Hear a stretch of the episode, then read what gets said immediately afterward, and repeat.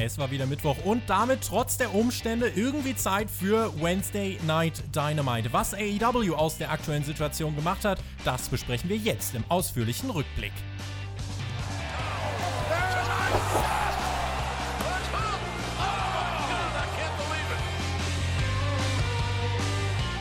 Ein letztes Mal hieß es noch Dynamite for Double or Nothing. Am Sonntag findet der zweite Pay-per-View von AEW statt, unter besonderen Umständen. Wir sind gespannt, wie das ablaufen wird. Selbstverständlich sind wir am Sonntagmorgen für euch live mit der Review hier auf YouTube am Start. Außerdem gibt es schon diesen Freitag, also morgen auf Patreon, unsere Vorschau auf das Event. Mit dabei sind die beiden TV-Kommentatoren Mike Ritter und, ich freue mich sehr, Günther Zapf. Also wenn ihr noch kein Patreon habt, dann ist das denke ich mal, ein echtes Argument. Ich freue mich sehr drauf und ich freue mich auch sehr auf diese Review mit meinem Podcast-Partner, meiner besseren Podcast-Hälfte, Alexander Bedranowski. How you doing? Jawohl, Tobi, mir geht's gut. Lass uns über diese letzte Ausgabe vorm Pay-Per-View reden. Ich flachs gar nicht lang rum. Du sagst es, letzte Ausgabe vorm Pay-Per-View.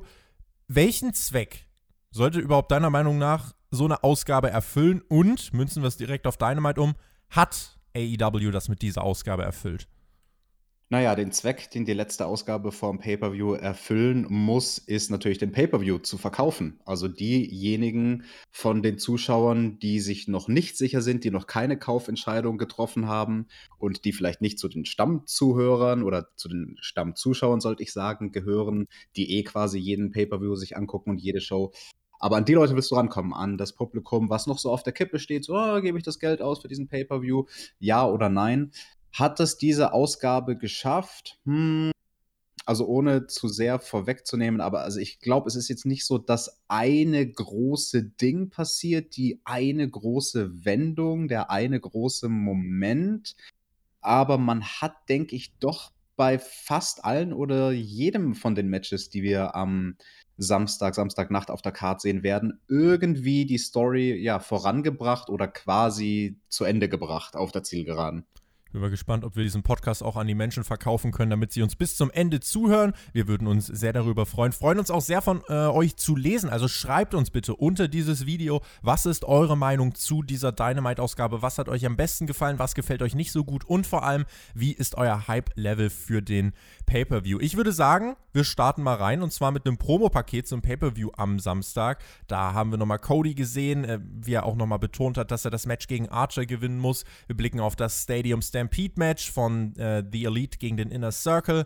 Auch John Moxley und Brody Lee bekommen ein kleines Showcase. Und dann fährt eine Limousine vor bei Dynamite am Daily's Place. Wir waren wieder in Jacksonville und der Inner Circle steigt aus. Alex Marvez interviewt dann Chris Jericho und Jericho meint, ja, wart mal ab, was, mit The, was wir mit The Elite anstellen, wenn dich das mit der Drohne schon gestört hat. Wir sehen das Intro. Ich hoffe, Sammys Golfkart-Stunt hast du mittlerweile auch gesehen und kannst ihn gebührend appreciaten. Jawohl, diese Woche habe ich das Intro gesehen, das neue Intro mit dem legendären Instant Classic Golf Kart Stunt von Sammy Guevara. Ich hoffe, du fandest ihn genauso großartig wie ich. Ist sehr, sehr gut umgesetzt. Auch sehr passend natürlich auf die Lyrics von dem Song. Schön auf das Boom. Und dann schießt er so Farbe aus dem Golfkart. Ganz lustig. Hat sich jemand, hat sich jemand die Arbeit gemacht. Feuerwerk, AW Mundschutz, klatschende Wrestler, Holzklatschklötzchen, Excalibur, Jim Ross und Tony Schiavone. Es war also Zeit. Und und äh, unter den Wrestlern war dieses Mal auch ein Team, man hat sie ja kaum erkannt. Äh, ich denke, du hast sie bestimmt natürlich erkannt, weil sie hatten ganz andere Klamotten an. Ja, da komme ich, oh ja, oh ja, oh ja, oh ja. Alex, ja, da, da, da komme ich nachher noch drauf. Ich weiß genau, wen du meinst. Okay. Ich weiß ganz genau, wen du meinst. Wir sahen vorher noch die Private Party und Big Swall mit äh, AEW-Nasen-Mundschutz und mit schwarzen Armbändern mit den Buchstaben SG. Die stehen natürlich für Chad Gaspard, eine tragische Geschichte. Das ist ein Mann, der bei vielen Positives hinterlassen hat. Man hört auch wirklich nur Gutes von den Leuten, die mit ihm gearbeitet haben. Und im letzten Kapitel seines Lebens sorgt er dafür, dass sein Sohn vor ihm gerettet wird. Er selbst ertrinkt im Meer. unvorstellbar, was die Familie jetzt durchmacht. Vor allem auch, was der Sohn jetzt durchmacht. Ganz viel Kraft für die Zukunft kann man da nur wünschen. Und Chad Gaspard, wie ich finde, geht als Larger-than-Life-Hero. Ja, da schließe ich mich an. Tragische Geschichte, aber irgendwie auf eine gewisse Art und Weise dann doch der Heldentod. Möchte man aber natürlich trotzdem niemandem wünschen und vor allem natürlich der Familie nicht. Also von daher auch von mir nochmal ähm, ja, viel Kraft für seine Familie. Los ging es dann mit AEW World Champion John Moxley. Er traf auf Nummer 10 der Dark Order. Brody Lee und die äh, Dark Order kamen dann auch heraus und Lee hatte auch wieder den AEW World Title mit am Start. Nummer 10, Preston Vance, war auch da und ähm, Brody Lee meinte vor dem Match, darf ich kurz eure Zeit beanspruchen da zu Hause? So, meine Augen, eure Augen. Er forderte dann Ten auf, auf die Knie zu gehen. Der machte das auch und hat dann nochmal ein bisschen ruppig gesagt, geh jetzt ordentlich auf die Knie. Und Brody meinte, ich verstehe, dass vielleicht bei euch zu Hause mit mir so eine Disconnection ist, wenn ihr mich seht, jemand, der auf einmal stark ist, in seiner Prime steht. Damit könnt ihr nicht relaten, aber ich kann euch versichern, ich bin auf Augenhöhe mit euch. Ich bin ein Mann. Ich kann doch gar nicht über Wasser laufen, aber ich bin ein Mann, der besessen ist. Ich arbeite auf elitärem Niveau. Wir sind die Löwen von AEW und die Ergebnisse sprechen für sich. Am Samstag muss ich gewinnen, nicht nur um meinen Hunger und mein Bedürfnis zu stillen, aber auch um die Loyalität meiner Anhänger zu rechtfertigen. Ten, ich weiß, dass du besonders bist und jetzt ist dein Moment gekommen, um es zu zeigen. Hat ihn dann äh, bat ihn dann aufzustehen und er bekam die Anweisung, Go hurt John Moxley for me. Die Dark Order stand dann auf der Bühne, verzog sich recht schnell, als der Theme von Moxley ertönte und der kam dann von außerhalb des Gebäudes. Äh, sah aus wie frisch angereist. Wie hat dir diese Promo von Brody Lee vor diesem Match gefallen? Ja, ich fand es ganz interessant, dass man Dynamite diese Woche eröffnet mit der Storyline rund um den World Title. Und ich habe mir da unweigerlich direkt nochmal die Frage gestellt, okay, was bedeutet das denn für den Pay-per-View? Könnte das ein Hinweis darauf sein, dass Double or Nothing eben vielleicht doch nicht von einem World Title Match beendet wird, sondern von Stadium Stampede? Und das nehme ich vorweg. Stadium Stampede war dann auch das letzte Match dieser Show, was uns verkauft wurde. Und ich weiß nicht, wie, wie, wie geht's dir da? Bleibst du bei deiner Einschätzung, AEW bleibt sich treu und der World Title wird immer den Pay-Per-View beenden? Der World Title wird immer den Pay-Per-View beenden. Bleiben Schauen wir mal. Schauen wir mal. Warten wir mal den Sonntag ab oder den, den Sonntagmorgen, sollte ich sagen. Ja. Äh, ich fand, das war eine gute und wichtige Promo, um ein Lied zu legitimieren. Auch, dass er diese Disconnection anspricht, nochmal ein bisschen so seine Beweggründe sagt und äh, auch sagt, warum er dieses Match gewinnen muss. Ich finde das immer ganz gut, dass Menschen auch sagen, warum sie nicht verlieren dürfen und nicht immer nur, warum sie immer gewinnen müssen. Äh, ich bleibe aber dabei, es ist mir trotzdem immer noch zu früh mit Broly Lee. Ähm, aber man versucht halt jetzt hier wirklich nochmal einiges, um das irgendwie ähm, weiter zu verkaufen. Wir sprechen über diese Story jetzt gleich nochmal. Es gab das Match von Ten gegen John Moxley. Moxley startete in das Match mit einem harten Knee-Strike. Der Champ dominierte auch die Anfangsphase. Dann kam Ten aber tatsächlich ein bisschen besser rein. Zupte einige Male außerhalb der Arena. Auch da ist mir nachher noch was aufgefallen. Offensive von Nummer 10, aber Moxley kam nicht wirklich in Bedrängnis. Im Gegenteil, der kam wieder rein und konnte das Blatt wenden, hatte immer die Stage im Blick, um zu sehen, ob Brody Leader auftauchte. Immerhin hat er seinen World Title letztlich dann der Paradigm Shift und Sieg für John Moxley, ähm, ja, hat gar nicht lang gedauert, fünf Minuten ziemlich genau. In meinen Augen ein Opener, der ähm, solide war und seinen Zweck für das erfüllt hat, was er sein sollte. Absolut. Und da muss man in dem Atemzug dazu sagen, mehr als solide sollte so ein Match auch gar nicht sein. Das würde dieser Situation, dass wir da 10 gegen John Moxley, den Champion im Ring haben, auch gar nicht gerecht werden. Also Ten hat ein bisschen Offensive gezeigt, sah nicht aus wie Fallobst, aber Moxley als der erfahrene Champion kann ihn dann natürlich doch besiegen in relativ kurzer Zeit. Das war so, wie es war, perfekt und genau das, was es hätte sein sollen. Ich fand sehr interessant, dass Moxley zwei neue Moves in sein Arsenal mit aufgenommen hat. Einmal den Capture Suplex, den kennen viele vielleicht noch von Taz, damals in der ECW, und einen Gotch-Style Piledriver. Ich finde, diese beiden Aktionen, die haben sehr, sehr gut in sein Arsenal gepasst ja, aber gucken wir mal. Capture Suplex vor allem, ob er den gegen Brody Lee auch zeigen kann, bei dessen Körpergröße. Wir erfahren es Samstagnacht. Muss er noch mal ein bisschen pumpen bis dahin. Nach dem Match hat er sich zwei Stühle geschnappt und ein Mikrofon und Mox klemmte dann den Arm von Ten im Stuhl und er meinte, ich habe keine Ahnung, was die Dark Order versucht. Ich habe keine Ahnung, was euch bringt, den Titel zu klauen. Aber ich, ich werde euch auf jeden Fall nicht Backstage jagen und dabei aussehen wie ein Geek. Ich gebe dir jetzt die Chance, Brody Lee, hier rauszukommen und dann klären wir das oder ich breche dem Typen mir den Arm. Ich zähle jetzt von 10 runter war großartig. 10, 9, 8, 7 und dann hat sich Brody Lee gemeldet und meinte, Moxley, you don't call the shots. Am Samstag sehen wir uns im Ring und gerade dieser Tage müssen wir doch alle Opfer bringen und ich bin für heute raus und bringe 10 als Opfer. Und Chen lag im Ring und der Arme, ja, Moxley drosch dann mit dem zweiten Stuhl auf den eingeklemmten Arm ein und zog dann von dann und wir sahen in diesem Atemzug dann auch, ich weiß genau, was du vorhin wolltest, den Butcher, ein richtigen Butcher im neuen Butcher-Style. Und weißt du, was ich da mache an dieser Stelle? Weißt du, weißt du, was ich oh. an dieser Stelle mache? Oh, kommt jetzt irgendein Ding, ein Ding der Woche? Ich vergebe das Outfit der Woche an den Butcher. Dieses Weiß einfach großartig. Es zeigt einfach die andere Seite des Schlachters und es zeigt auch wirklich diesen schönen Kontrast, mehrdimensionale Charaktere. Wir lieben sie. Der Butcher erweitert äh, damit seine Farbe um, äh, seinen Charakter um eine Farbe. Das ist groß. Ich verteile vier von fünf Metzgerklingen. Ja, aber ich glaube, da hast du total nicht verstanden, was diese Outfits bedeuten sollten, weil beim Butcher, der war ja einfach nur ganz in weiß gekleidet und die andere Seite des Metzgers, okay, verstehe ich alles. Aber bei seinem Partner Blade, das war ja viel interessanter, weil der war auch ganz in weiß, aber mit den schwarzen Hosenträgern und Tobi, an was erinnert dich das denn? Ja, wahrscheinlich an nichts, weil du zu jung bist, den Film zu kennen. A Clockwork Orange, das war doch definitiv ein Tribut an Alex aus diesem Film und weil Alex denselben Namen hat wie ich, fünf Metzgerklingen. Und für, für Blade gibt's mein Outfit der Woche. Großartig. Äh, dann haben wir direkt diese Kategorie auch abgehakt und der Mensch, der für uns immer hier alles aufschreibt, äh, welche Dinger der Woche wir haben, darf jetzt mal was ganz Neues machen und zwar eine Bewertung in Metzgerkling. Mal schauen, ob sich das fortführen wird.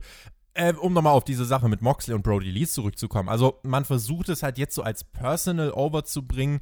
Ich muss sagen, also das war ja alles gut, was man versucht hat, um das nochmal beim Pay-per-view auch zu pushen, aber ich kaufe diese Personal Storyline leider nicht ab. Dafür kam das alles zu sehr aus dem Nichts. Dafür ist es zu kurzfristig. Aber was man jetzt hier gemacht hat für das World Title Geschehen bei Dynamite, das waren insgesamt vielleicht zehn Minuten, die man dem gewidmet hat mit der Promo. Ähm, das war eine runde Sache, aber wie gesagt, also es ist für mich im Vergleich zu anderen World Title Matches bei Pay-per-Views, die als Main Events fungieren, ist es zu wenig.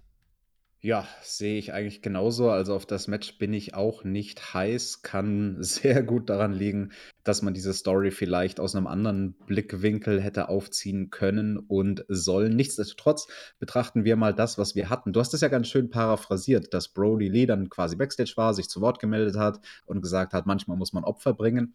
Was er aber nicht ausgesprochen hat, er hat eben nicht gesagt, okay, ich opfere hier mit 10, sondern er hat es nur impliziert. Er hat, hat gesagt, ich gehe jetzt. Genau. Ja. Manchmal muss man Opfer bringen und ich gehe jetzt. Und was das dann bedeutet, das haben wir halt dann erst im Ring gesehen. Und ja, zu diesem, er klemmt den Arm im Stuhl ein und dann haut Moxley mit einem anderen Stuhl drauf. Was eine böse oh Aktion! Gott, was natürlich eine böse Aktion. Er hat seinen Arm gebrochen, er hat seinen Arm gebrochen. Da muss ich äh, Jim Ross sehr hervorheben bei den Kommentatoren, der das Ganze ein bisschen revidiert hat und also das immer zu verkaufen, als da bricht direkt etwas, sondern Jim Ross hat es dann relativiert und gesagt, ja, uh, das war bestimmt nicht gut für den Arm und da kann jetzt einiges kaputt gegangen sein. Finde ich die bessere Art und Weise, das zu präsentieren, als immer gleich der automatische Knochenbruch. Wrestling ist immer Tod und Verderben direkt. weißt du doch. Ähm, es ging weiter mit dem Match von MJF und Marco Stunt. Und äh, in diesem Match, ja, es ging länger als gedacht, sechs Minuten tatsächlich. MJF dominierte, Wardlow griff hinterrücks in das Match ein. Marco Stunt wurde durch die Gegend geschubst. MJF posierte wie der Hulkstar Hulk Hogan und äh, hat sich dann noch kurz mit Tony Schiavone angelegt am Kommentatorenpult äh, und hat Tony Schiavone als Big Mouth Brad bezeichnet. Wie übersetzen wir Big Mouth Brad? Also wir sollen mehr Deutsch sprechen in diesen Reviews, das wurde sich gewünscht. Äh, Oha. Re reden wir hier vom Großmundbrot? Nein, das ist ein, ein, ein großmündiger Schratz. Ein, oh, Schrat ist ein schönes Wort, finde ich. Schratz, Schratz ich, im Bayerischen. Ich, ich, weiß nicht, ob das überhaupt offiziell ein Wort ist oder ob es das nur hier in Bayern gibt. Du kleiner Schratz, das sagt man irgendwie so zum ekligen Kind, was einen nervt. Ah, du kleiner Schratz. Großartig. Na, das war jetzt österreichisch. Äh, äh, zurück zum Match. Ich, ähm, ja, wir sind abgekommen. Äh, Marco konnte, also Marco Stunt konnte dann sogar vereinzelt Offensive durchbringen. Es war nicht zu jedem Zeitpunkt ein wirklich ernstzunehmendes Pro-Wrestling-Match sollte es wohl auch nicht sein. Shoulderbreaker, Fujiwara Armbar zum Sieg für MJF. Ähm, ich verstehe, warum es länger ging. Man wollte Markus Stunt kaputt machen. Ich finde, das hat man aber nicht gemacht. Also, das war insgesamt nur ein sehr softer Beatdown eigentlich. Ja, whatever. Also alles, wo Markus Stunt im Ring steht, äh, ist Zeug, was ich skippen würde, wenn ich nicht hier die Reviews machen würde War länger, als es hätte sein müssen, da gebe ich dir schon recht. Äh, nichtsdestotrotz, wir hatten mit dem Shoulderbreaker und dem Fujiwara Armbar wieder diese Kombination zum Finish von MJF. Ist eine gute Kombination, passt in sein Move-Arsenal. Soll er weitermachen? Ganz allgemein MJF, also vor allem vielleicht lag es auch an, dem, an der Farbe seiner Hose diese Woche, erinnert mich sehr an einen jungen Randy Orton, so von seiner ganzen Art und Weise, wie er den Ring beherrscht, wie er strategisch ist. Natürlich auch der Körperbau und die Cockiness, ja, irgendwie wie ein, wie ein junger Randy Orton, nur ohne die ganzen Tattoos. Und ansonsten zu dem Match, also eine Kleinigkeit. Ähm, einmal hat mich Markus dann sehr genervt, weil MJF hatte ihn ja am Boden quasi in so eine Art Aufgabegriff und hat dann die Hand von Marco Stunt gegriffen und dann mit dem Finger von Marco erst in dessen Nase gebohrt, also mit dem eigenen Finger von Marco und dann den Finger in den Mund gesteckt. Und danach hat Marco das gesellt, als würde er ersticken und als hätte ihm Britt Baker gerade 20 Minuten lang ihren Finisher verpasst mit Hand im Mund.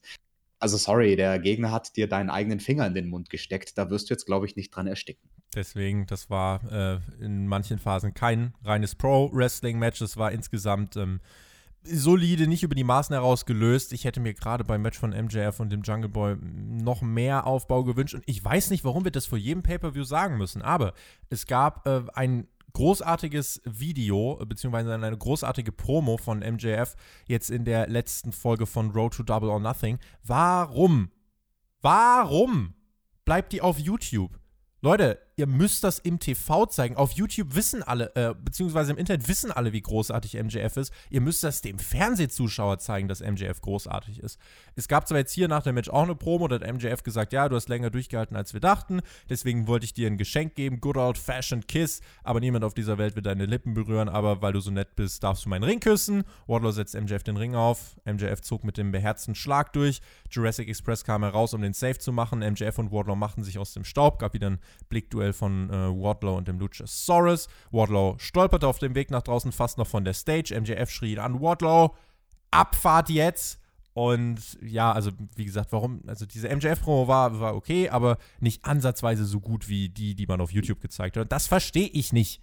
Ja, damit sagst du was sehr Wichtiges, vor allem im Hinblick auf die Frage, die über dieser kompletten Ausgabe von Dynamite steht. Schafft man es, mit dieser Ausgabe den Pay-per-View für die Leute zu verkaufen, die noch auf der Kippe stehen, die sich noch nicht entschlossen haben, den Pay-per-View zu holen. Und genau dieses Publikum ist es, was nicht auf YouTube reinschaut. Genau das Publikum ist es, was eben diese tolle Promo auf YouTube nicht gesehen hat. Und deswegen, ich stimme dir total zu, da hätte man definitiv das YouTube-Material hier bei Dynamite bringen sollen und dafür das Match ordentlich kürzen. Von einer Promo zur nächsten. Jake Roberts und Arn Anderson im Jahr 2020 im Wrestling TV.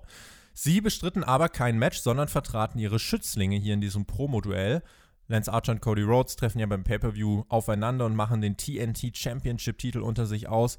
Im Ring war ein Tisch aufgebaut, Tony Schiavone moderierte das Ganze und ähm, ja, es war ein, ein, freches Wortduell. Jake Roberts begann zu sprechen, meinte, am Samstag gibt es nichts als die Wahrheit. Die Wahrheit heißt Lance Archer und Arn Anderson meinte, was machst du eigentlich hier? Äh, oder er meinte dann zu Arn, was machst du eigentlich hier? Ist das jetzt bei deinem Trip, um von zu Hause mal wieder rauszukommen? Arn reagierte, ich habe dir fast geglaubt, Jake, Kredibilität ist das Wichtigste in diesem Business und das kann Menschen Angst machen und ich sehe in dir das Böse, auch das macht Leuten Angst. Aber ich habe realisiert, alles, was du hier machst, das ist alles nur, auch das mit der Schlange, ist alles nur eine Ablenkung. Ich sehe es in deinen Augen. Roberts meinte, ich bin durch die Hölle und zurück, mich nochmal mit dir anzulegen, wäre jetzt nur ein Tropfen auf dem heißen Stein. Es ging dann um Mike Tyson und Dan Anderson meinte, es ehrt mich, mit so jemandem im Ring zu stehen, aber wirst du auch ihm deine blöde Schlange an den Kopf werfen, um ihn zu vertreiben? Jake Roberts meinte, was auch immer ich ihm an den Kopf werfe, es wird ihn umwerfen, aber immer noch besser. Äh, ich dachte ja fast schon, Bimbo Brandy wird den Titel überreichen. Arn kam dann zurück darauf zu sprechen, warum Cody den Titel gewinnen muss. Cody ist nicht nur der Sohn von Dusty, er ist nicht nur der Bruder von Dustin. Er hat diesem Produkt zu dem verholfen, was es jetzt ist. Er muss den Titel holen, damit seine Leadership rechtfertigen. Er muss Anerkennung bekommen. Ach, und eine Sache noch. Wusstet ihr eigentlich, dass Jake DDP-Yoga macht? Buch mal eine Sonderstunde, wenn ich dich mit einem Spinebuster zermatsch. Es gab eine, äh, ein kleines Handgemenge. Die Referees kamen heraus, um beide zu trennen. Und dann machte sich Jake Roberts aus dem Staub, Alex. Viele Spitzen von beiden. Ja, war ein an sich gutes Rededuell der zwei alten Männer, Jake Roberts und Arn Anderson. Hat es am Ende des Tages wirklich was erreicht und irgendwas groß verkauft? Ja, also wenn dann am ehesten, dass man sich denkt, oh ja, ich möchte sehen, wie Arn Anderson beim Pay-per-View Jake Roberts in die Finger bekommt und ihm den Spinebuster verpasst. Ja, ist das der größte Selling Point von diesem Turnierfinalen-Match zwischen Cody und Archer? Ich denke nicht. Es sind halt am Ende des Tages die Sidekicks ja, auch das hier, das, das hätte man, glaube ich, einkürzen können, weil, wie gesagt, die Quintessenz davon war, ja, juhu, vielleicht verpasst Arn Jake beim Pay-Per-View eine Aktion. Beide sind Meister in Sachen Promos. Das hier wirkte nicht gestellt. Man merkte, das an der einen oder anderen Unterbrechung, wie sie sich dann noch untereinander so ein bisschen angestachelt haben. Insofern, das war schon authentisch. Es hat jetzt auch, was wichtig ist, es hat nicht irgendwie einfach nur eine alte Zeit abgefeiert und gezeigt, dass die Stars von heute nur irgendwelche Geeks sind. Im Gegenteil. Und so darfst du auch gerne Legenden, finde ich, in deinem Produkt einsetzen. Darfst einfach nicht die alte Zeit immer über die neue Zeit hängen. Und im Endeffekt, es ging ja hier trotzdem um den Pay-Per-View. Es ging darum, Cody und Lance Archer overzubringen, als die, die jetzt gerade wichtig sind. Aber, und das ist jetzt eine wichtige, wichtige Sache, und ich werde das auch in der Preview nochmal ausführen, ich hätte vor diesem Pay-Per-View eine Einzelpromo von Cody Rhodes gebraucht, die hätte kommen müssen zu dieser Aktion von Jake Roberts gegen Brandy Rhodes. Ich finde, das ist leider komplett verpufft. Und mhm. dieses Angle, äh, ja, hätte ich dann jetzt im, oder diesen Angle hätte ich jetzt im Nachhinein dann gar nicht gebraucht. Ähm, verstehe ich nicht, warum man das nicht ausgeschöpft hat. Und äh, das ist so mein größter Kritikpunkt. Da stimme ich dir sehr zu. Also eine Promo von Cody hat wirklich gefehlt. Und auch von Seiten von Jake Roberts hätte man diese ganze Sache, was er da mit Brandy angestellt hat, noch viel extremer aufziehen können und damit noch viel, viel mehr sticheln können, auch im Nachgang. Für diejenigen unter euch, die von Jim Cornette den Podcast hören, da hat er diese Woche erst quasi eine Alternativ-Promo gehalten in den Worten und in der Stimmlage sozusagen von Jake Roberts dem ganzen Ding, dem hätte man viel, viel mehr Brisanz noch geben können, weil der Moment war ja da, wo ja. vor ein paar Wochen Jake Roberts mit der Schlange, ihr wisst Einfach nur mal Schlange. aussprechen, Jake Roberts liegt mit seiner Schlange auf Brandy Rhodes. Genau. Allein das als genau. Symbolbild einfach den Elefanten im Raum aussprechen. Es ist im Prinzip hier mit dieser Storyline dieselbe Dynamik, was wir dann oft kritisieren, aber eher dann bei WWE, aber teilweise auch bei AW, wenn nicht einfach ausgesprochen wird, was ist denn die aktuelle Situation? Ja, Coronavirus, weltweite, weltweite Pandemie. Genauso in diesem Fall, ja, was ist denn der Grund für den Beef zwischen Cody und Archer und Jake? Naja, dass der alte Mann Jake Roberts mit seiner Schlange sexistisch auf seiner Ehefrau drauf lag. So, Cody, sprich es doch aus und sag, dass du deswegen sauer bist. Ja, würde ich äh, auch deutlich präferieren, wo du sagst, Virus, das hat Jim Rossi in diesem äh, Broadcast mehrfach gesagt, hat auch äh, zwischendurch bei Leuten, äh, also bei MJF, glaube ich, war es, hat gesagt, ja, MJF hat jetzt ein paar Wochen gefehlt, weil er äh, sich in New York äh, unter Quarantäne gestellt hat wegen dem Virus. Also da kann man mittlerweile sagen, geht AEW komplett offen damit um. Und da ist eben, wie gesagt, die große Sache. Bisher ist es so, dass bei AEW weiterhin, und das war jetzt eine Live-Produktion, dass jeder getestet wird. Jeder bekommt einen Covid-Test und äh, wenn er den, äh, wenn er negativ getestet wird, bekommt er so ein oranges Bändchen und darf dann äh, erst überhaupt in die Arena. Also das ist als Sicherheitskonzept äh, bzw. Hygienekonzept geht das so weit auf und das ist gut so. Es gab ein Videopaket zu Darby Allen. Er steht ja im Casino Ladder Match am Samstag. Auch darüber ich freue mich sehr darüber zu sprechen mit Mike Ritter, Günther Zapp, weil wir gehen dann auch mal so ein paar Namen durch. Der neunte Name hängt ja noch so ein bisschen in der Luft, beziehungsweise wird erst beim Pay-Per-View bekannt gegeben. Da gibt es ja ein paar schöne Möglichkeiten. Da habe ich hier in diesem Videopaket, er spielte Poker und äh, die Leute, mit denen er gespielt hat, trugen unter anderem die Masken von den Leuten, auf die er im Casino Ladder Match treffen wird. Er ging am Ende all in, zündete seine Karten an, zündete eine Leiter an und stand dann auf dieser Leiter und er brannte. Tolles Symbolbild für Darby Allen. Ja, aber irgendjemand muss Darby beibringen, wie man Poker spielt, weil also er hatte fünf Karten auf der Hand. Das ist schon mal falsch. Du hast eigentlich nur zwei Karten auf der Hand. Und auf dem Tisch lagen halt also mehr als das halbe Set Karten, 20, 25 Karten. Offen nach oben. Er hat Romy gespielt. Wild verstreut auf dem Tisch. Ich weiß nicht, wie man Romy spielt. Das ist ein Spiel für alte Menschen. Was? Das passt da vielleicht auch nicht Was? zu. Ja. Das spiele ich im Urlaub immer mit meinen Eltern. Ich war, die, ich war mit, mit meinen Eltern äh, an der Nordsee in einem richtig geilen Ferienhaus jetzt äh, und wir haben jeden Abend, und wir haben dann auch so eine Liste geführt, wir haben jeden Abend Romy gespielt und die Punkte aufgeschrieben und wer verloren hat, musste am nächsten Morgen das Frühstück machen und ich musste, glaube ich, zweimal das Frühstück machen in zehn Tagen und das war voll gut. Was hast okay, du gegen Romy? Ich werde jetzt natürlich nicht äh, hier einen auf Shackmack machen und dich dissen, dass du ein Mamasöhnchen bist, weil du mit deiner Mutter irgendein Kartenspiel spielst. Aber spielt man Romy so? Liegen beim Romy ganz, ganz viele Karten wild auf dem Tisch? Ja, wenn du gewinnen willst, dann ja. Du musst ja auslegen irgendwann. Kennt okay, ihr Romy? Ihr könnt mir jetzt nicht erzählen, Alex, du musst doch Romy kennen. Wahrscheinlich heißt das in Bayern nur anders. Nee, ich kenne Uno, das ist, glaube ich, so ähnlich, dass man dann so Karten auf den Tisch haut und eine Karte Uno auf die andere. Uno ist komplett die falsche Richtung, aber never mind. Uno ist das mit den bunten Karten und Zahlen. Wie dem auch sei, Darby Allen weiß nicht, dass das Motto des Pay-Per-Views Poker ist und nicht Romme oder Uno oder Mensch, ärgere dich nicht. Ja, naja, äh, ne, better next time. Aber ansonsten das Videopaket, ich bin mir ziemlich sicher, das hat er selbst produziert. Mag diese kleinen Clips. Man hält da wieder mit im Kopf des Zuschauers. Das ist auch ein schönes Symbolbild, wie er dann wirklich auf der Leiter steht und brennt. Insofern prägt sein Charakter und damit hat man, glaube ich, für diese, wie lang ging es, 90 Sekunden oder so, hat man ja relativ viel erreicht. Ja, ich glaube, es war sogar noch weniger als 90 Sekunden und das ist gut in dem Fall, weil man wirklich in sehr, sehr, sehr kurzer Zeit eigentlich recht viel in Anführungsstrichen erreicht hat, ja. Wir haben Pack gesehen. Schön, dass wir ihn auch mal wieder zu Gesicht bekommen. Er ja, dann wissen wir ja, wer der neunte Mann sein wird im Casino Ladder Match. Nein, nein, nein, nein, nein. Das glaube ich nicht. Hm? Das glaube ich nicht. Oh. Ich glaube, der fliegt nicht ein. Der meinte nur, ja, nur weil die Welt im Chaos liegt, dachtet ihr, ihr seid sicher vorm Death Triangle? Naja, so leicht ist das nicht. Orange Cassidy, you cocky little prick. Heute Nacht versuch es oder lass es, aber Ray Phoenix wird dich fertig machen. Ja, und dann sahen wir das Match von Ray Phoenix gegen Orange Cassidy. Aber Park hat jetzt uns mal wieder ins Gedächtnis gerufen. Death Triangle. Gibt's noch. Jetzt fast vergessen. Äh, ja, hatte ich auch vergessen. Ich habe es tatsächlich nicht eins und eins zusammengezählt, dass Puck und Phoenix ja was miteinander zu tun hatten. Ich hatte nur noch den Kontext im Kopf. Ah ja, Puck und Orange Cassidy, da war ja mal was. Die hatten ja mal was miteinander beim letzten Pay-Per-View. Nichtsdestotrotz ein sehr, sehr gut gemachtes Video. Also wir sehen quasi mehrere Versionen von Puck, einmal angezogen, einmal in seiner Ringgear und am allermeisten spooky die Variante in seiner Ringgear, nasse Haare, aber mit einer Maske. Und das sah so geil beleuchtet und gruselig aus. Ähm, ja, also ich weiß nicht, wenn Puck so als Viech auf die Straße geht mit seiner Maske und nur in seinen Ringklamotten, dann, dann hat er aber. Dann, ja, dann, dann hat er aber zumindest ganz sicher Social Distancing. Also da kommt ihm, glaube ich, keiner zu nah. Es ging mit besagtem Match weiter. Ray Phoenix kam wie letzte Woche, also wir sahen erst Orange Cassidy, der rauskam, hat die Best Friends dann wieder Backstage geschickt und Ray Phoenix kam wie letzte Woche aus der linken Bildhälfte reingeschossen, aber Orange Cassidy wich den ganz leger aus. Whoop.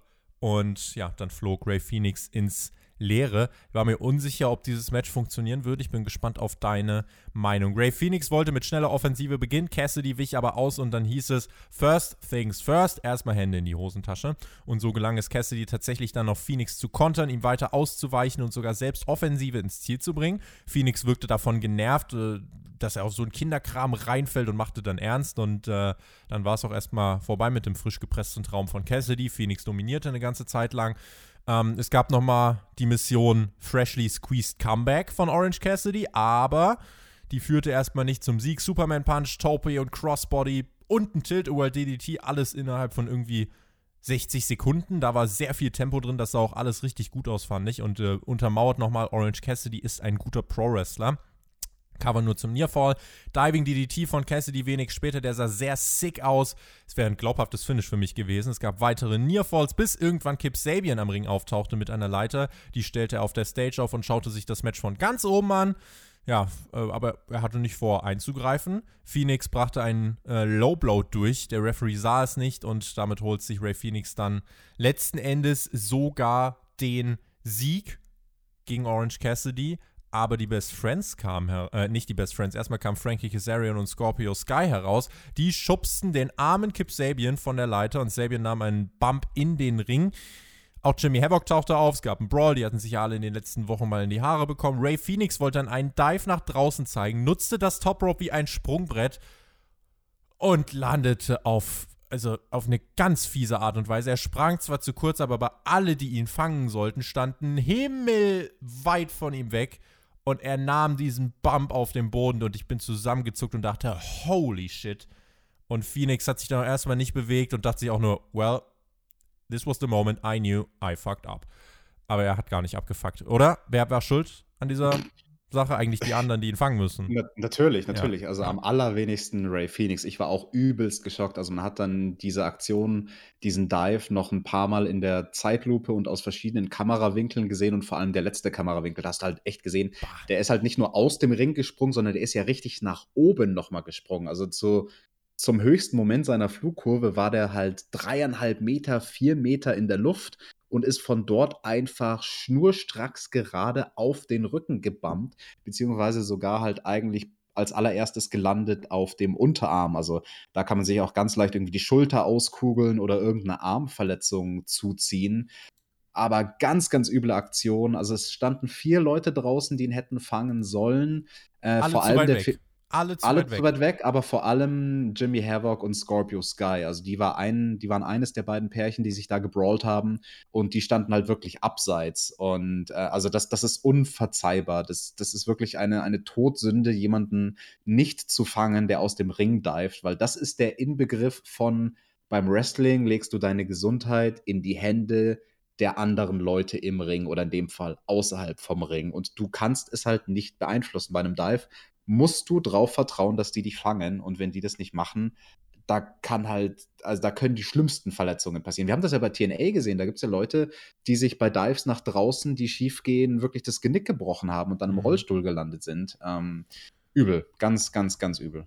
Colt Cabana kam auch noch dazu, zeigte einen Moonsault. Auch der war etwas kurz gesprungen, wurde nicht komplett abgefangen, aber auf jeden Fall äh, verträglicher als das von Ray Phoenix, äh, war aber auch nicht schmerzfrei. Orange Cassidy wurde dann von den Best Friends noch äh, auf alle oben drauf geworfen. Das war die finale Promotion für das Casino Ladder Match. Eine in Teilen sehr schmerzhafte Promotion für den einen oder anderen. Das ähm, Match, lass uns darüber vielleicht kurz sprechen, das ging deutlich länger als gedacht. Das war kompetitiv, das Finish war eher WWE-like, so ein, so ein Ablenkungs-Fuck-Finish. Äh, Orange Cassidy ist aber ein guter Pro-Wrestler und ähm, ich frage mich, oder ich, ich, es ist echt, finde ich, schwierig zu beantworten. Erlangt Orange Cassidy so Kredibilität oder ist das Gimmick zu wacky, zu verrückt, um wirklich ernst genommen zu werden? Weil das Match der beiden war fand ich wirklich geprägt auch von vielen spektakulären Manövern. Das war richtig gut. Und es war kein Beat-up von Orange Cassidy. Aber jetzt gibt es dann eben die sagen, äh, diejenigen, die sagen, ja, wie kann es sein, dass ein Comedy-Charakter wie Orange Cassidy einen vielfachen Singles- und Tag-Team-Champion wie Ray Phoenix ähm, dass der den fast besiegt, sodass Ray Phoenix einen Low Blow braucht, um den Comedy-Charakter zu besiegen. Mhm. Also erstmal zu dem Low Blow, den hat ja den, der Ringrichter nicht gesehen, aber wir als Zuschauer haben den auch nicht gesehen, weil die Kamera die ganze Zeit noch auf dem Gesicht von Kip Sabian auf der Leiter war. Und das erste Mal, wo dann das Finish lief, habe ich mir nur gedacht, so, hä, echt jetzt? Nach all diesen richtig krassen Nearfalls gewinnt Ray Phoenix einfach so durch einen Einroller, bis ich dann beim Zurückspulen gehört habe, dass die Kommentatoren gesagt haben, die Kommentatoren, die es halt live in der Halle gesehen haben, oh, er hat ihm gerade einen Low Blow verpasst. Ja. Hat halt, wie gesagt, der Zuschauer nicht gesehen. Nichtsdestotrotz, das war nur eine Kleinigkeit zum Finish. Viel, viel interessanter deine eigentliche Frage zu dem Gimmick von Orange Cassidy und darf er oder darf er nicht ein kompetitives Match haben gegen jemanden wie Ray Phoenix? Also ich muss sagen, ich fand das Match gut und unterhaltsam. Äh, ich verstehe aber jeden, der diese Hände in den Hosentaschen Sachen kritisiert, vor allem in so einer Art Match. Also ich denke, es gibt Momente, wo er das bringen kann und soll. Hier war es halt so, dass wirklich die erste Matchphase, und das ist halt das Typische bei Orange Cassidy, die ersten paar Minuten ist das dieser Gag, den man halt jetzt auch nicht zum ersten Mal sieht bei AW, sondern inzwischen kennt jeder den Gag. Haha, er macht ein paar Aktionen mit den Händen in den Hosentaschen. Ich fand da diese eine Sequenz in der Ringecke sehr, sehr innovativ, als er da dreimal dem heranstürmenden Ray Phoenix ausgewichen ist in der Ecke, also wirklich durch Minimalaufwand von Orange Cassidy. Aber ich glaube, was er machen sollte, und du sagst es ja selbst, er ist ein guter Wrestler, der ist ja auch schon seit zig Jahren, seit über einem Jahrzehnt im Business, der hat schon Ahnung. Ich glaube, er hat nur noch nicht die perfekte Balance herausgefunden, wie er dieses Gimmick in einer TV-Sendung am besten innerhalb von ein einem Match ja. präsentiert. Es ist im Matchverlauf, ich rede jetzt nicht von dem Charakter ansonsten im TV, ich rede vom Charakter innerhalb von einem Matchverlauf. Genau, für den Matchverlauf ist das alles sehr, sehr indie.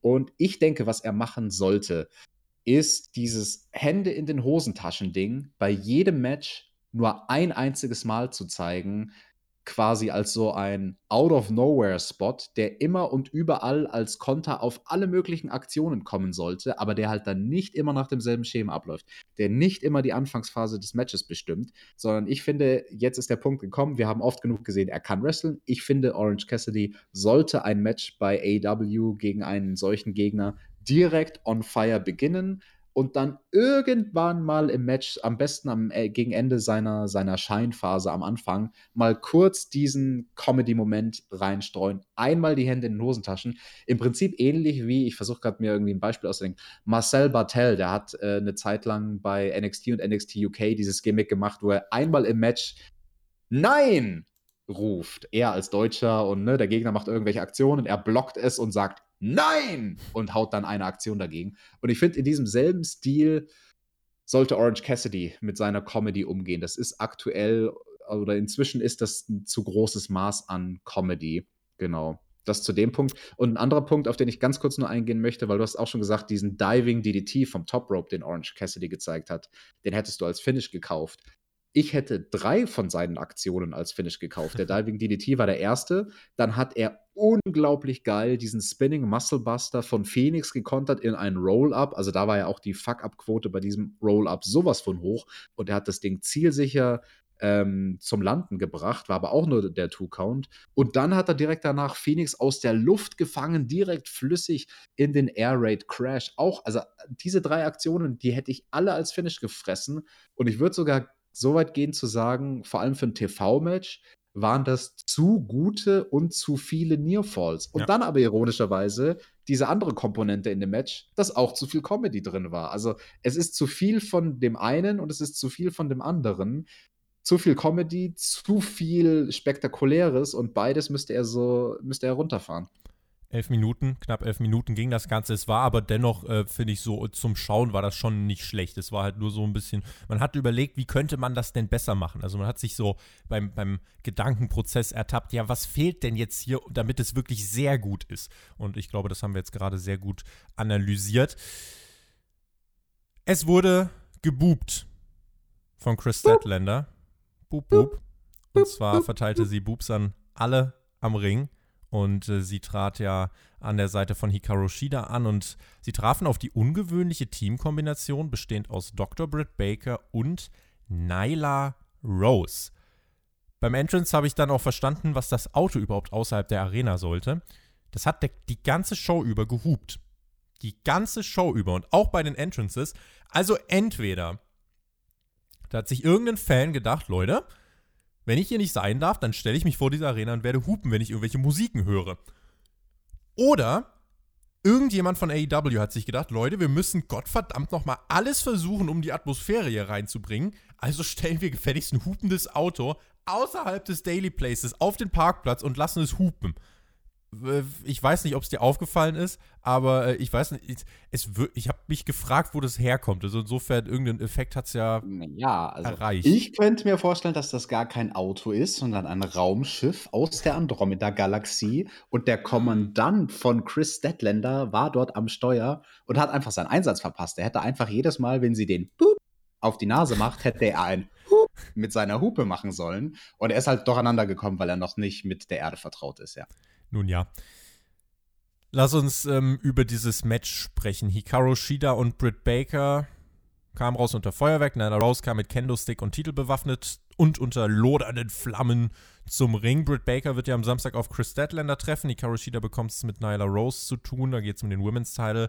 Zu Beginn des Matches die versuchte Attacke von Rose gegen Shida mit dem Kendo-Stick. Beide halten den Kendo-Stick und Britt Baker eilt herbei und wird kurz darauf zu Boden gerammt. Es gibt ein bisschen Chaos und kurz darauf wird dann das Match offiziell angeläutet. Es ging hin und her. Erst durfte Nyla Rose ein bisschen was zeigen, dann lag der Fokus mehr auf Hikaru Shida. Die bekam später auch einen Nearfall gegen Naya hin. Also man hat da so ein paar Sachen für Samstag angedeutet. Britt Baker, die war eigentlich äh, ja ab einem Punkt in dem Match raus. Und zwar ist Nyla Rose da auf ihr Bein gebammt, versehentlich mhm. mehr oder weniger. Und Baker kehrte nicht mehr zurück. Ein Arzt kümmerte sich um sie. Das sah äh, nicht ganz harmlos aus und sah auch jetzt nicht aus wie ein reiner Work. Hier und da fehlte halt den äh, Beteiligten wirklich ab und zu mal das Timing äh, oder es fehlte die Kommunikation. Im Ring gab es letzten Endes dann die Beast Bomb gegen Hikaru Shida. Zwölf Minuten ging das Match. Chris Statlander konnte nichts mehr machen und Nyla Rose holt sich den Sieg und ähm, ja, sie hat ja äh, dann nach dem Match noch ein bisschen weitergemacht, da sprechen wir gleich noch drüber. Erstmal vielleicht deine Einordnung zu diesem Match und anders als bei Ray Phoenix gegen Orange Cassidy, wo ich mir sicher bin, das wäre vor einer Crowd richtig overgekommen. Ich weiß nicht, ob das hier vor einer Crowd funktioniert hätte. Ja, das Match hatte natürlich hier das große Problem, dass Britt Baker sich dann in der Mitte oder zu Beginn der Finish-Phase verletzt hat, nachdem sie in der Ringecke lag und die beiden Faces Nyla Rose nach oben genommen haben, also quasi zu so einer Art doppelter Running Death Valley Driver in die Ringecke.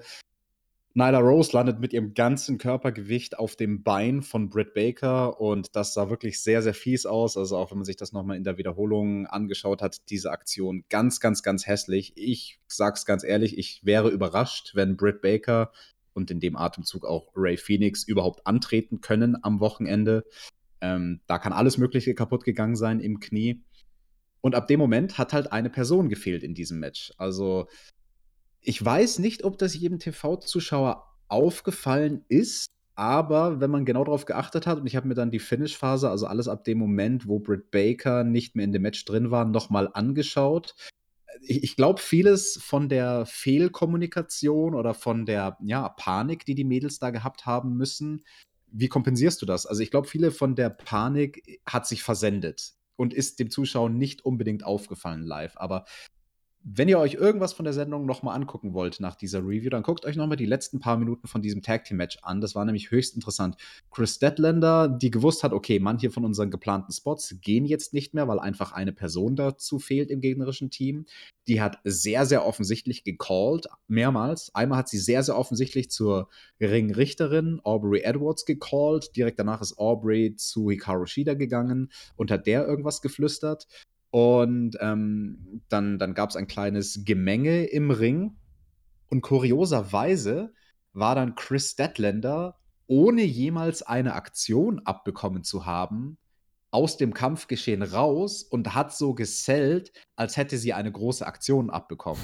Eine Aktion, die geplant war, die sie aber, weil Britt Baker nicht mehr im Match war, niemals abbekommen hat. Das Ganze ist einem nicht wirklich aufgefallen, weil genau in diesem Moment, wo Chris Deadlander sich das erste Mal aus dem Ring rausgerollt hat und danach ziemlich totgesellt hat, genau in diesem Moment hatten wir Britt Baker im Vordergrund und das ganze Geschehen im Match war nur im Hintergrund und jeder hat auf Britt Baker und ihr Knie geachtet. Deswegen ist das, glaube ich, gar nicht groß aufgefallen, dass Chris Deadlander sich dann einfach rausgerollt hat und gesagt hat, ja, okay, fuck it. Äh, ich, ich, ich tue jetzt einfach so, als wäre ich total kaputt und dann hat sie ja zweimal so versucht, im letzten Moment ein Cover zu unterbrechen, unter anderem halt eben auch nach der Beast Bomb.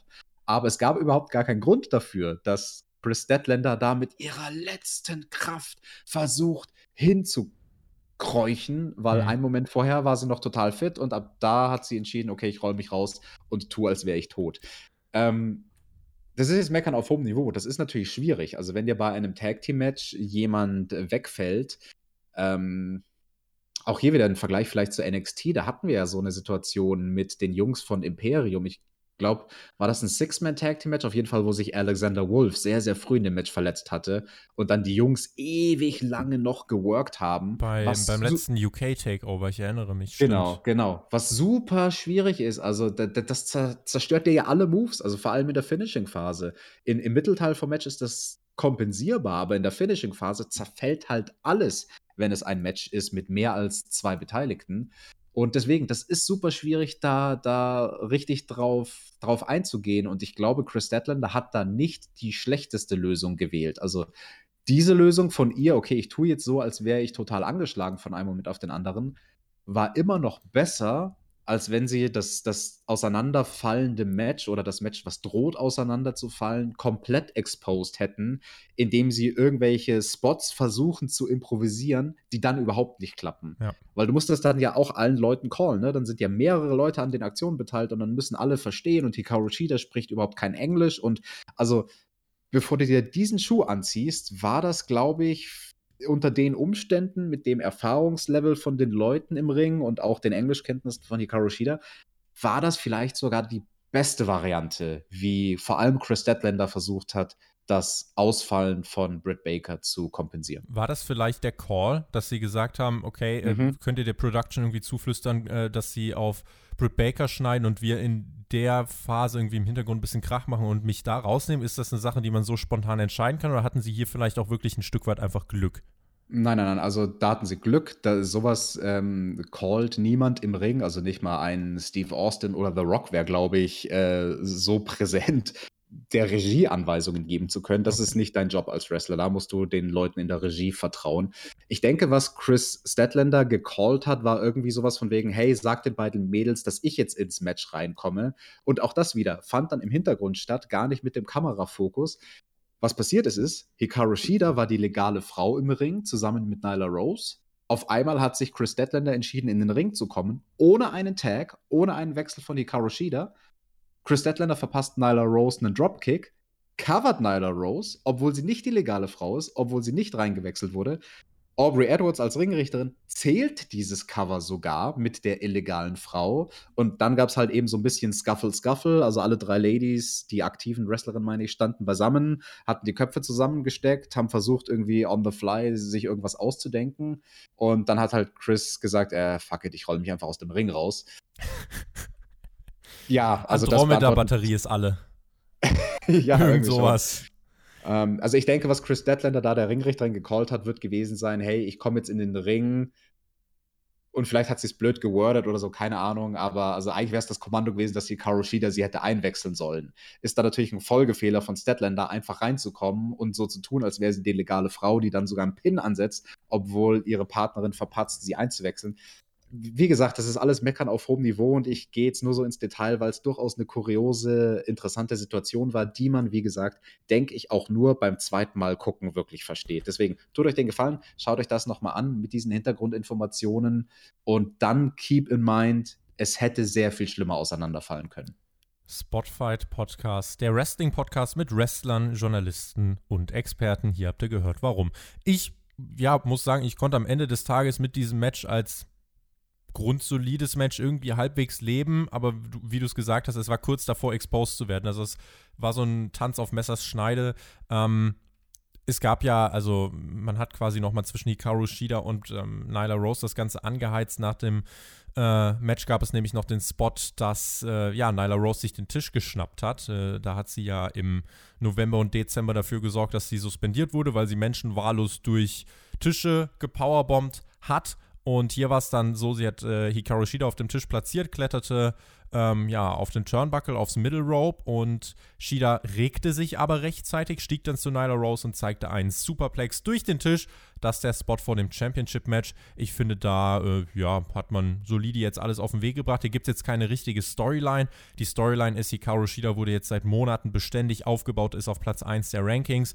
Nyla Rose ist der Champion und so setzt sich das Match zusammen. Das ist der Spot vor dem Match, damit kann ich ganz gut leben. John Moxley war bei Alex Marvez und meinte, It's only gonna get worse from here. Es gibt kein Zurück mehr für Brody Lee. Am Samstag wird Brody Lee schlafen geschickt und wenn er aufwacht, hat er das Match verloren. Dann hat er die Kraft verloren, die er glaubt zu besitzen. Und dann kann er anfangen, die Einzelteile seines zersplitterten Egos aufzulesen. Alex, nochmal eine Kampfansage an den World äh, oder an den World Championship Contender. Hat dich das auch nochmal irgendwie heiß bekommen oder war das jetzt auch letzten Endes nur so ein Puzzlestück? Nee, war ein Puzzlestück. Also der Zug war zu dem Zeitpunkt abgefahren, diese Storyline noch wirklich heiß zu bekommen.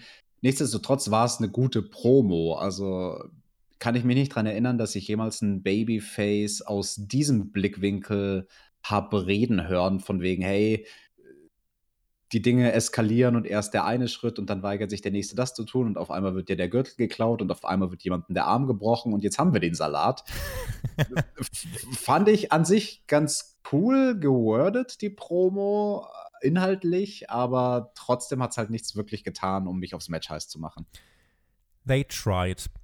Es gab Breaking News von Sean Spears in einem ja, ihr könnt euch das vorstellen, wie bei NTV oder wie bei CNN besser noch. In so einem Studio saß er da und sprach über die Rhodes-Familie, über Cody, über Dustin. Dustin, der jetzt äh, retired ist und äh, das ist ganz traurig. Außerdem, dass ich, Sean Spears, kein Match bei Double or Nothing habe, ist ein Skandal, eine Skandalstory. Wem muss ich eigentlich ans Bein pissen, damit ich ein Match bekomme? Vielleicht muss ich einfach Selbstinitiative ergreifen. Ich will ein Match gegen Dustin Rhodes bei Double or Nothing. So, AW. Und jetzt müsst ihr das Match booken und promoten.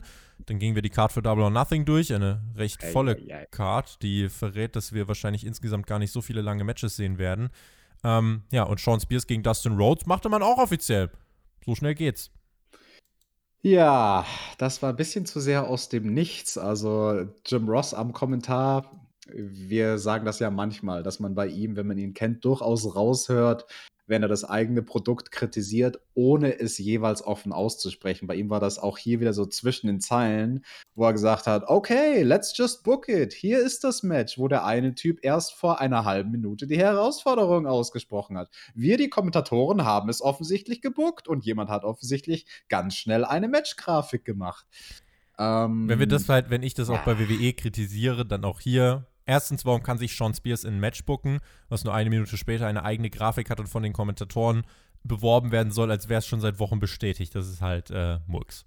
Genau, und das wäre ja alles, also das ist eine Logiklücke, die du super schnell schließen kannst, einfach indem du dieses Ding von Sean Spears an irgendeine andere Stelle vorher in der Sendung setzt. Ja. Und wenn da nur fünf Minuten Pause dazwischen wären, zwischen dem Sean, Sean Spears-Segment und dem Announcement von dem Match, dann würde ich sagen, ja, okay, da waren ein paar Minuten dazwischen, passt schon. Aber dass da innerhalb von 30 Sekunden Dustin Tony Khan anruft und Tony Khan das Match offiziell macht und Tony Khan dann den Grafiker anruft und der Grafiker eine Grafik bastelt und die dann den TV-Leuten schickt.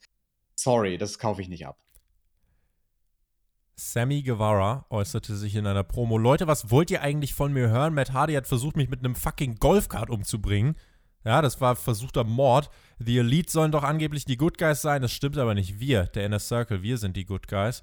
Es gab nochmal einen Rückblick auf den Twist of Fate aus der Vorwoche gegen Sammy. Wir sehen das Zerstören von Vanguard One und Matt Hardy sprach über die widerlichen Ameisen, aus denen der Inner Circle besteht. Und damit hatten wir die finale Promo für den Main Event der letzten Dynamite-Ausgabe vor Double or Nothing. Sammy Guevara gegen Matt Hardy. Sammy diese Woche ohne Nackenstütze. Da hat der Twist of Fate scheinbar Wunder gewirkt.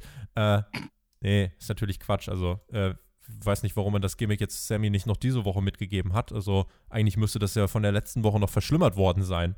Ganz kurz, also ohne zu spoilern, was dann noch ganz am Schluss passiert ist, aber vor allem im Nachhinein hatte ich auch den Gedanken, eieiei, da war verschenktes Potenzial. Man hätte Sammy einfach diese Woche noch darstellen sollen als, oh, ich tue einen auf weinerlicher Heel und ich bin ganz schwer verletzt nach dieser Aktion. Das war ein Fehler, ihn hier gegen Matt zu stellen, aber warum, darauf kommen wir ganz am Ende von Dynamite zu sprechen. Hardy folterte Sammy, drückte ihn gegen den Ringpfosten, attackierte seine Finger, schmiss ihn in die Barrikade und Sammy zählte sich dumm und dämlich, um Hardy gut aussehen zu lassen. Sammy konterte den Twist of Fate dann auf eine richtig coole Art und Weise. Mustafa Ali hat das äh, einmal mit dem RKO, glaube ich, gemacht bei SmackDown, wenn ich mich recht erinnere. Auch ein cooles Detail übrigens von den Kommentatoren. Ich glaube, Jim Ross war es. Sammy Guevara ist 26 Jahre alt, kontert Hardys Finisher. Hardy wrestelt seit 27 Jahren, länger als Sammy lebt und dieser Konter war halt wirklich unique. Sammy landete nämlich im Handstand und verhinderte den Aufprall beim Twist of Fate auf der Matte. Das war, äh, das war schon good stuff. Naja, also finde ich jetzt nicht so spektakulär, sage ich dir ganz ehrlich. Ich stehe morgens so aus dem Bett auf. Ja, aber du bist ja auch Pro-Wrestler und wahrscheinlich hast du noch einen Flammenwerfer dabei in der Hand. der ja bei dir immer mit, mit dem du ja immer ins Bett gehst. Wir haben ja zum Beispiel Plüschtiere. Ich habe ja Plüschtiere, ich habe da auch schon drüber geredet. Du hast ja einen Flammenwerfer, mit dem du ähm, abends einschläfst. Ja, spricht da irgendwas dagegen? Nee, ist ganz normal. Äh, Sammy durfte in der Werbung einige Aktionen zeigen, musste später aber dann den zweiten äh, Twist of Fate-Ansatz, den musste er dann wirklich schlucken. Sammy rollte sich aber nach draußen, sodass es im Ring für Hardy nur zum Nearfall reichte. Sammy brachte einen High Knee durch gegen Hardy, witterte den Sieg. Zwei Superkicks, aber nur zum Two-Count. Später gab es noch einen Twist of Fate, aber wieder nur bis zwei. Fand ich ehrlich gesagt ein bisschen too much, weil der Finisher von Hardy damit jetzt eigentlich ja, direkt eigentlich mal wasted ist. Eigentlich versucht man ja Finisher hier und da zu protecten, aber jetzt hast du den Crossroads kaputt gemacht, jetzt hast du den Twist of Fate relativ schnell, finde ich, entwertet. Hardy nahm dann das linke Bein, genauer gesagt den linken Knöchel ins Visier. Ähm, ja, warum die nicht mal einfach die Füße von Sammy in Ruhe lassen können. Ähm, und Hardy bis dann Sammy in den C. Sammy humpelte aber zu einem Cutter, humpelte auch aufs Top Rope, zeigte die Shooting Star Press, aber Hardy brachte die Beine hoch und der dritte Twist of Fate Perfekt gesellt von Sammy besiegelte dann das Ende nach knapp 10 Minuten und den Sieg für Matt Hardy. Ja, auch hier hatten wir von Jim Ross wieder die subtile Kritik, als er nach dem Match gesagt hat, ha, wie viele Twist of Fates hat's denn jetzt gebraucht zum Sieg? Ja, verstehe ich. Also, ne, das ist die Kritik daran. Ich will vielleicht an dieser Stelle noch was loswerden zu Sammy. Dieser Typ ist ab jetzt offiziell mein MVP bei AEW. Der Typ ist awesome. Alles, was er macht, ist großartig. Mit 26 steht er im Main Event der Go Home Show, einer Wrestling Company mit TV-Produkt, auf einer der größten Sender und er liefert auf den Punkt das, was er machen soll. Was er im Ring macht, ist großartig. Was er außerhalb des Rings macht, ist großartig. Bin ich ein Fanboy? Absolut.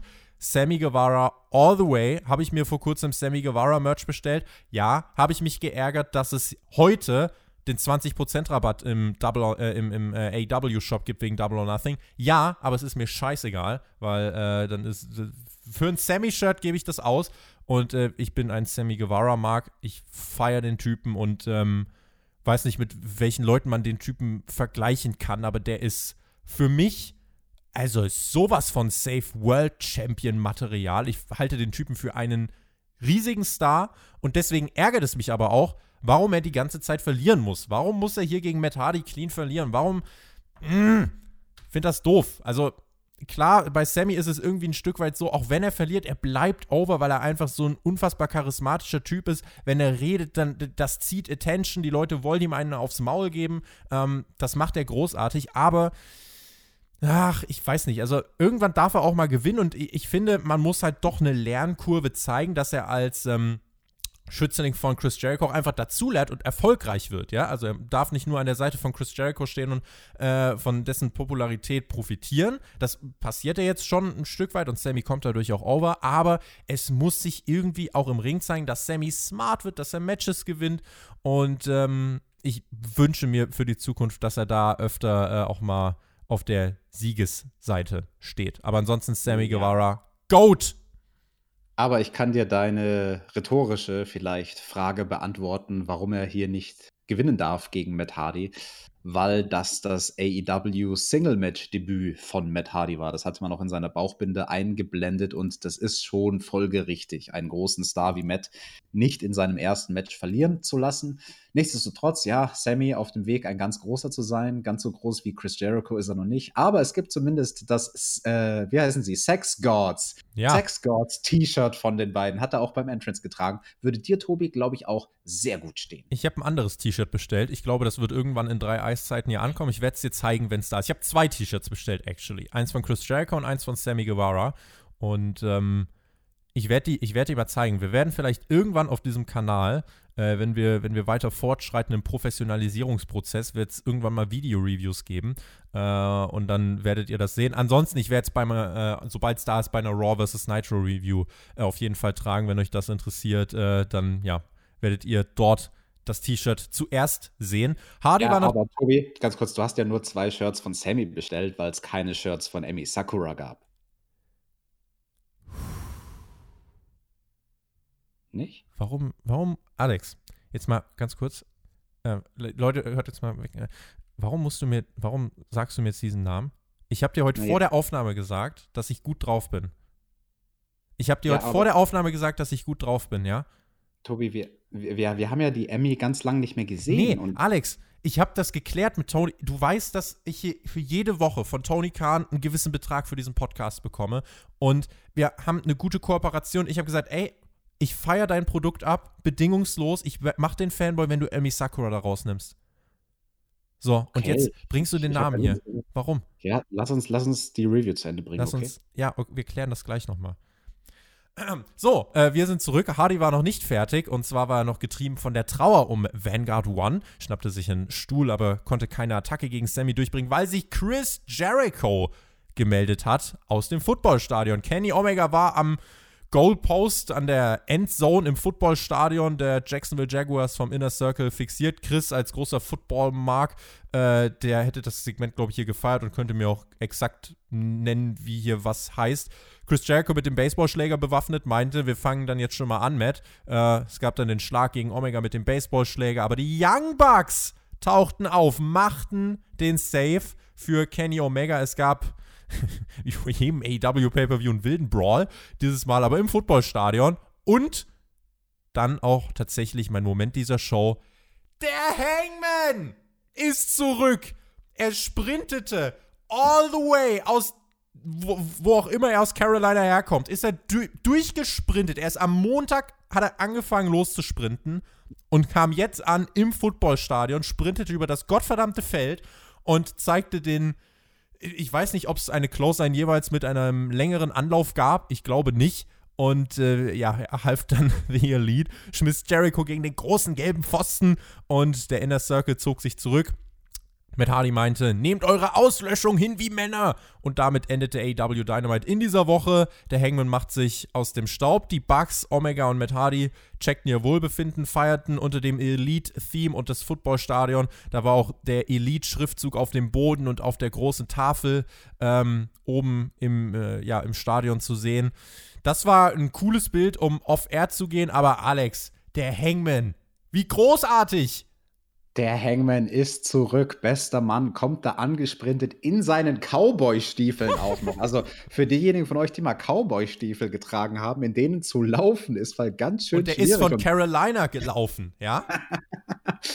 ganz stark natürlich, dass wir hier den Hangman wiedersehen und wie du auch sagst, ein ganz, ganz starkes letztes Bild, also wirklich die Bildsprache, die Kamera, die da nach oben fährt. Ich weiß nicht, vielleicht war es auch eine Drohne, die wir da ganz am Schluss gesehen haben. Und der Hangman, er verschwindet und verschwindet im Hintergrund und geht ins Nirgendwo, während er die vier anderen Jungs alleine zurücklässt. Also das ist wirklich ein Bild, was mehr als tausend Worte spricht. Ganz, ganz, ganz starker Moment.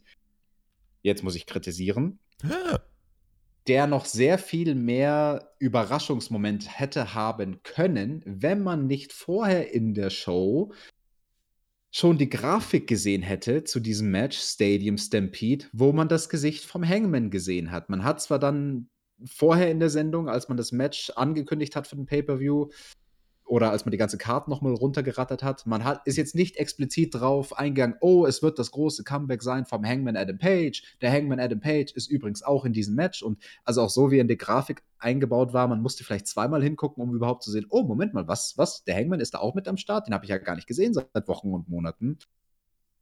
Ich finde, was man hätte machen sollen, die Grafik zu diesem Match als vier Männer gegen vier Männer, Sammy Guevara rausnehmen, das wäre legitim gewesen, nachdem er vom Golfkart angefahren war und die letzten Wochen das verkauft hat mit Nackenstütze und als ob er schwer verletzt wäre. Nicht dieses Match haben zwischen Sammy Guevara und Matt Hardy, sondern es quasi aussehen lassen, hey, beim Pay-Per-View wird es vier gegen vier geben und dann als große Überraschung den Hangman bringen, der sein Comeback macht, weil so wie es war, ja, wurde sein Comeback im Prinzip gespoilert. Ich möchte aber an dieser Stelle, ich muss das Gebühren feiern und äh, muss an den Hangman natürlich noch eine neue Kategorie vergeben, die es auch nur in dieser Woche wahrscheinlich geben wird. Es sei denn, er sprintet das nächste Mal von Chicago oder so los. Aber der Hangman in Cowboy-Stiefeln natürlich ganz klar mit dem Sprint der Woche. Denn wer so viel auf sich nimmt, der wird dafür auf jeden Fall hier bei uns im Podcast belohnt. Ähm, damit mache ich Tony Khan nochmal eine kleine Überraschung. Er hört diesen Podcast natürlich und äh, damit habe ich meinen Paycheck nochmal erhöht. Ähm, Paycheck. Aber anyway, sehr interessant. Übrigens, wenn ihr noch mal gucken wollt, äh, diesen Sprint vom Hangman, weil so die ersten paar, äh, keine Ahnung, 50 Meter oder so, die er gelaufen ist, da hat man ihn noch gar nicht richtig erkannt, weil er wirklich nur so ein klitzekleiner Punkt im Hintergrund war. Es ist so lustig, wie er reingelaufen ist, weil er hätte halt eine sehr viel kürzere Strecke nur laufen müssen, um seinen Freunden zu helfen, wenn er einfach diagonal übers Feld gerannt wäre. Aber das sieht Aber ja nicht so geil aus. Er ist extra reingerannt ins Stadion im rechten Winkel. Dann hat er quasi eine Kurve gemacht im rechten Winkel, um das komplette Footballfeld zu laufen. Wenn du jetzt in einem großen leeren Footballstadion wärst, du würdest das doch genauso machen. Du musst das doch genießen. Wann bist du mal in einem großen Nein, leeren Footballstadion? Ich, ich, ich, würde meinen Freunden helfen wollen und die kürztmöglichste Strecke würde ich laufen, natürlich. Aber du wärst doch langsamer, naja. weil du noch einen Flammenwerfer tragen musst dabei. Das ist wahr. Ja, klassisch, das ist dein Utensil für, je, für jede Situation im Alltag, beim Einkaufen, bei der Gehaltsverhandlung mit dem Chef, überall den Flammenwerfer dabei. Es, ist einfach so, es gibt einfach noch so einen kleinen Image-Bonus mit, finde ich. Ist großartig. Ähm, jede AW-Ausgabe vor dem Pay-Per-View muss mit einem Brawl enden, so auch diese hier. Ähm, das war aber, wie gesagt, durch die Location anders und hob sich ab. Der Hangman ist zurück, die Bugs sind zurück. Ich habe mich sehr gefreut. Ich habe tatsächlich diese Ausgabe live geschaut und ich habe am Montag auch Raw live geschaut und holy shit, es ist wirklich nicht ansatzweise zu vergleichen. Ich weiß nicht, ob die Pausen bei TNT kürzer sind. Ich weiß nicht, ob diese eine Stunde wirklich den Eindruck so extremst heftig verzerrt, weil ich habe wirklich hier mit dieser Show keine Probleme gehabt, wach zu bleiben. Ähm, das war, ja, im Endeffekt schon eine runde Show. Also der Fokus lag auf der finalen Promotion für den Pay-Per-View solide Go-Home-Show, nicht überragend, hier und da Luft nach oben. Ähm, das war jetzt aber auch weit davon weg, liebloses Verwalten gewesen zu sein. Es fehlte halt so dieses ganz große Highlight irgendwie. Ähm, aber du hast halt, ja, den Sprint vom Hangman. Also ein paar Sachen bleiben auf jeden Fall schon hängen. Ähm, so der ganz große Twist oder sowas, das fehlt halt jetzt. Aber das Bild am Ende, mit dem man ähm, oft wie er geht, das war schon stark. Und, und, ganz kurz, deswegen meine ich, dass das so wichtig gewesen wäre, sich da nicht selbst zu spoilern, dass der Hangman in irgendeiner Form wieder zurückkommen wird. Also es stand im Prinzip nur der Zeitpunkt nicht fest. Oh, werden wir ihn doch noch bei Dynamite zu sehen bekommen oder werden wir ihn erst bei Paper, beim Pay-Per-View wiedersehen? Ja. Und das wäre der große Twist gewesen. Genau das wäre der große Twist gewesen. Oh, krass, jetzt ist der Hangman am Start und statt 4 gegen 4 wird es 5 gegen 5 sein. Vielleicht krass. auch einfach das Stadium Stampede Match mit einem Drohnenshot äh, nur bewerben und im Footballstadion auf der einen Seite Schriftzug Inner Circle, auf der anderen Seite mhm, Logo von The mhm, Elite, vielleicht mhm. nur mit den Logos bewerben oder so. Sehr gut, sehr gut, ja. Ja, und dann vielleicht die Contender offen lassen, aber ähm, wie dem auch sei. Trotzdem, diese Ausgabe vor dem Pay-Per-View war solide. Ich hoffe, der nächste Pay-Per-View kann vielleicht auch wieder mit Publikum stattfinden. Wie realistisch das ist, nee, weiß keiner so wirklich. Aber ja, unterm Strich eine Ausgabe, die, ähm, die okay war. Ja, würde ich mich anschließen. Ich habe es ja zu Beginn unserer Review eigentlich schon vorweggenommen, mein Fazit. Ja, man, man hat alles irgendwie weitererzählt, aber eben der große Kritikpunkt, diesen einen krassen Twist, den gab es nicht und dabei hätte man es, man hätte das Material dafür gehabt, man hat es nur nicht richtig gebuckt. Wie das Stadium Stampede Match werden könnte und was wir davon erwarten, das erfahrt ihr morgen in der ausführlichen Preview zu AEW Double or Nothing. Den Pay-Per-View könnt ihr bestellen bei Fight oder bei Sky Select. Dort könnt ihr das Ganze dann live verfolgen. Wir, Alex, hören uns am Sonntagmorgen wieder. Und ähm, mal gucken, ob der Chris dann mit von der Partie sein wird oder nicht. Ich schaue auf jeden Fall mit ihm zusammen und er kommt mich besuchen. Und dann gucken wir mal. Eigentlich so Stadium Stampede, das müsste ja beim Chris sechs Sterne bekommen, einfach weil er Football-Fan ist und äh, alles andere doch völlig egal. Und wenn es dann auch noch in einem Stadion in Japan wäre, sieben Sterne. Ja, richtig. Also New Japan Stadium Stampede, make it happen. So, und damit würde ich sagen, Haken dran. Ich bin äh, gespannt auf die Preview, bin trotzdem irgendwie gespannt auf den Pay-Per-View und auch gespannt auf dieses Stadium Stampede Match. Wir werden am Sonntagmorgen darüber sprechen. Bis dahin, Leute, würde ich sagen, wir hören uns und ähm, schreibt uns. Genießt Wrestling. Macht's gut. Auf Wiedersehen. Tschüss. Und ansonsten hört euch die Preview an zu diesem Pay-Per-View mit den Kommentatoren, den deutschen Kommentatoren von AEW. Das wird ganz stark und interessant. Und ansonsten, weil wir überzogen haben, mache ich es ganz kurz. Bis Sonntagmorgen. Tschüss.